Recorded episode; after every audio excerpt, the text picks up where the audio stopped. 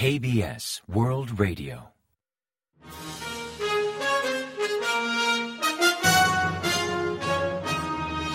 Informativo de KBS World Radio. Bienvenidos un día más al informativo de KBS World Radio.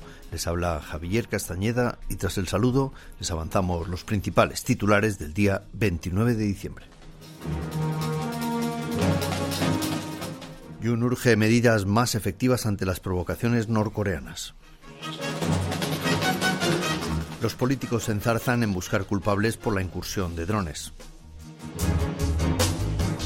El Parlamento rechaza la detención de un legislador de Deminju. Las tarifas del metro y bus de Seúl subirán 300 wones en abril.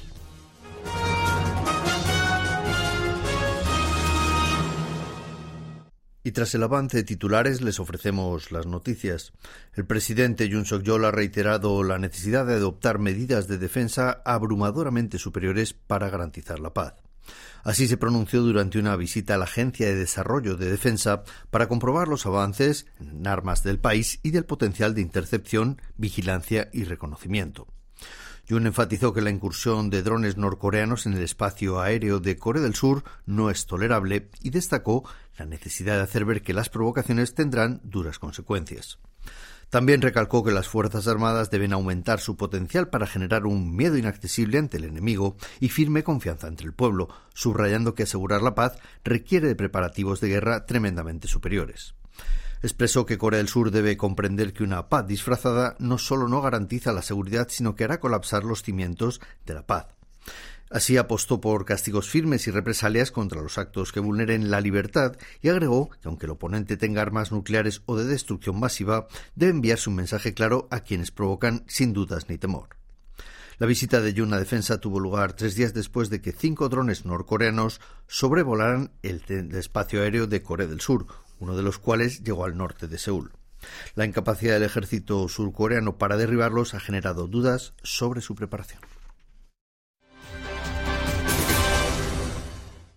Y en reacción, el oficialismo y la oposición se empeñan en buscar culpables de la reciente incursión de drones norcoreanos. Mientras el oficialismo culpa al gobierno anterior, el principal opositor señala al actual ejecutivo de las deficiencias del sistema de alerta de las Fuerzas Armadas.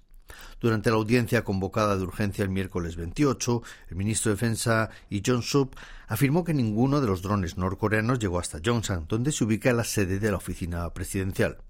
No obstante, los legisladores desconfiaron de sus palabras, pues el análisis de la trayectoria incluye algunas zonas no solo al norte de Seúl, sino también al centro y al sureste de la capital. Asimismo, consideraron un sinsentido emitir una alerta verbal o de disparos contra aviones no tripulados. Los diputados del oficialista Poder del Pueblo culparon de tanta ineficacia y del bajo nivel operativo a la negligencia mostrada por la administración de Moon Jae-in, que además de poner trabas a la gestión del sistema antimisiles STAT, tampoco estableció un plan antidrones. En tanto, de Min el principal opositor, resaltó que los recientes hechos solo muestran la ineptitud del ejecutivo de Yoon Suk-yeol. El Parlamento no ha avalado el arresto del legislador Roh Eun-hye, del principal opositor de Minju, por sospechas de soborno. El oficialista Poder del Pueblo se exaltó ante este resultado acusando al opositor de usar su mayoría en el hemiciclo para proteger a los suyos, críticas que también compartió el partido opositor Justicia. De Minyu criticó a Han Dong-hun, ministro de Justicia, quien a la hora de solicitar el aval de la Asamblea Nacional sobre el arresto de Roh, presentó en detalle los procesos de investigación y las pruebas de la Fiscalía en su contra, aunque la investigación sigue abierta y por el momento solo hay sospechas sin confirmar. Sobre el legislador Roungre recae la sospecha de haber recibido 60 millones de wones de un empresario a cambio de favores, aunque en su defensa afirma que los fiscales manipularon las pruebas. Debido a la inmunidad parlamentaria, la Fiscalía precisa del consentimiento de la Cámara para proceder al arresto de algún diputado. Durante la presente legislatura, la Asamblea Nacional ha recibido cuatro solicitudes de detención y esta es la primera que rechaza.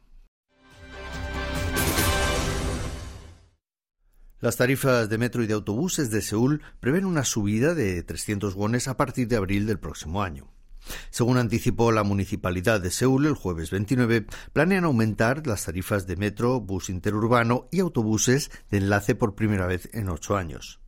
El billete básico de metro ha mantenido su precio en 1.250 wones durante siete años y seis meses desde la subida de 200 wones en junio de 2015, mientras que el precio del bus lleva en 1.200 wones desde que ese mismo año aumentara 150 wones. La municipalidad considera inevitable subir 300 wones a partir de abril, pues el presupuesto de 2023 excluye las ayudas al metro de Seúl. No obstante, ante la difícil coyuntura económica por la inflación, intentará minimizar el aumento y mantener las ayudas de la ciudad al transporte público. El Estado Mayor Conjunto de las Fuerzas Armadas anunció el jueves 29 que realizará un ejercicio integral de defensa aérea enfocado en maniobras antidrones. Su objetivo es detectar lagunas en el sistema actual contra ataques aéreos, además de mejorar la coordinación de equipos de detección e intercepción de objetivos como radares AESA y la artillería antiaérea. Además, el Ministerio de Defensa adelantó que inyectará 560.000 millones de wones hasta 2027 para mejorar la capacidad de contrarrestar ataques o provocaciones norcoreanas con drones, presupuesto que servirá para instalar más radares AESA y armas antiaéreas con láser. También desarrollarán un nuevo sistema para neutralizar drones mediante obstrucción de frecuencias y concretarán la propuesta del presidente Yoon Suk-yeol de crear una unidad de drones. El Comando de Naciones Unidas ha abierto una investigación sobre la incursión de drones norcoreanos en el espacio aéreo de Corea del Sur. El jueves 29, la Fuerza Militar Multinacional confirmó a Noticias Yonhap la activación de un equipo especial para investigar la maniobra de drones norcoreanos que cruzaron la línea de demarcación militar, aunque no harán declaraciones hasta su conclusión. Aunque no explicaron si también indagarán las respuestas adoptadas por Seúl, se estima que intentarán determinar si tanto Corea del Sur como Corea del Norte incumplieron el acuerdo de armisticio. El 26 de diciembre, cinco aviones no tripulados de Corea del Norte sobrevolaron cielo surcoreano y en respuesta Corea del Sur envió tres drones patrulla hacia Corea del Norte, maniobras que, según los expertos, podrían incumplir el acuerdo armisticio. Según fuentes del ejército surcoreano, Seúl movilizó varios drones hacia Corea del Norte como maniobra de autodefensa, postura que mantendrán ante la investigación de la ONU.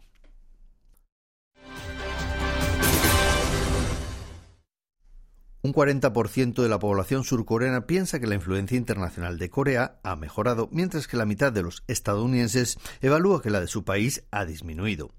Así lo refleja una encuesta de Pew Research, una consultora de opinión pública estadounidense, realizada durante cuatro meses entre ciudadanos de 19 naciones sobre la influencia de cada país a nivel mundial. Un 47% de los estadounidenses estimó que la influencia internacional de su país remite, al igual que un 43% de los japoneses, un 39% de británicos y franceses y un 37% de españoles y húngaros. En cambio, cuatro de cada diez surcoreanos opinaron que Corea tiene más influencia en el mundo que antes. Al respecto, Pew Research comenta que las respuestas dependen en gran medida de la inclinación política de los encuestados, pues aquellos que rechazan a los partidos que gobiernan opinaron negativamente sobre la influencia internacional de sus países. Danuri, la primera sonda lunar íntegramente diseñada con tecnología de Corea del Sur, alcanzó el miércoles 28 la órbita objetivo a 100 kilómetros sobre la superficie de la Luna. Así comenzará la exploración lunar como pronto a partir de febrero del próximo año 2023.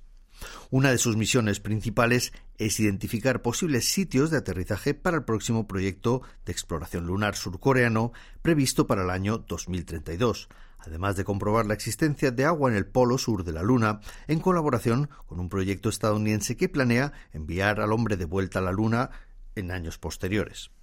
Además, alberga una iniciativa pionera a nivel internacional, como es intentar elaborar un mapa de distribución de titanio mediante cámaras de polarización. Por otra parte, realizará una prueba de transmisión en vídeo del espacio profundo aprovechando la tecnología de equipos de Internet espacial. Ahora mismo la expectación se centra en saber si Danuri logrará convertirse en la primera sonda en registrar la cara oculta de la Luna usando cámaras de polarización. Se espera que la información y los datos recopilados por Danuri lleven las tecnologías de exploración lunar a un nuevo nivel. Gracias a este proyecto, Corea del Sur se ha convertido en el séptimo país del mundo en enviar exitosamente una sonda a la Luna. Por otra parte, durante el primer semestre de 2023, planea realizar la tercera prueba de lanzamiento del cohete Nuri para mejorar la tecnología espacial del país, logro que permitiría enviar al espacio satélites de órbita baja y también módulos de aterrizaje lunar fabricados con tecnología 100% surcoreana. Y ahora pasamos a ofrecerles el pronóstico del tiempo. Para el viernes 30 se espera un día nublado en todo el país con tiempo gélido en el interior. Así el mercurio oscilará entre menos 14 grados y 1 grado centígrado de mínima en la mañana y entre menos 2 grados y 8 grados centígrados de máxima por la tarde. Al este de Kangwon y en la costa de Yongham prevén tiempo seco y con fuertes vientos. Y a continuación comentamos los resultados del parqué. El jueves 29, el último día operativo bursátil de 2022, la bolsa surcoreana cerró a la baja y con retrocesos en ambos índices. Así el Kospi perdió un 1,93% respecto al miércoles hasta cerrar la jornada en 2.236,40 puntos. En tanto, el COSDAC, el parque automatizado, remitió un 1,89% hasta culminar la sesión en 679,29 unidades. Y en el mercado de divisas, la moneda surcoreana se apreció frente a la estadounidense, que perdió 2,5 unidades, hasta cotizar 1.264,5 wones por dólar al cierre de operaciones.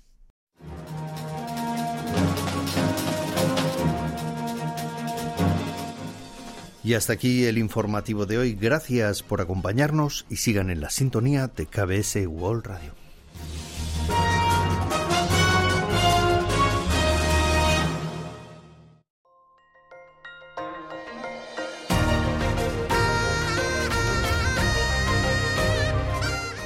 Acaban de escuchar el podcast de KBS World Radio. Hay muchos más contenidos en wall.kbs.co.kr barra Spanish. Gracias por seguir en sintonía. KBS World Radio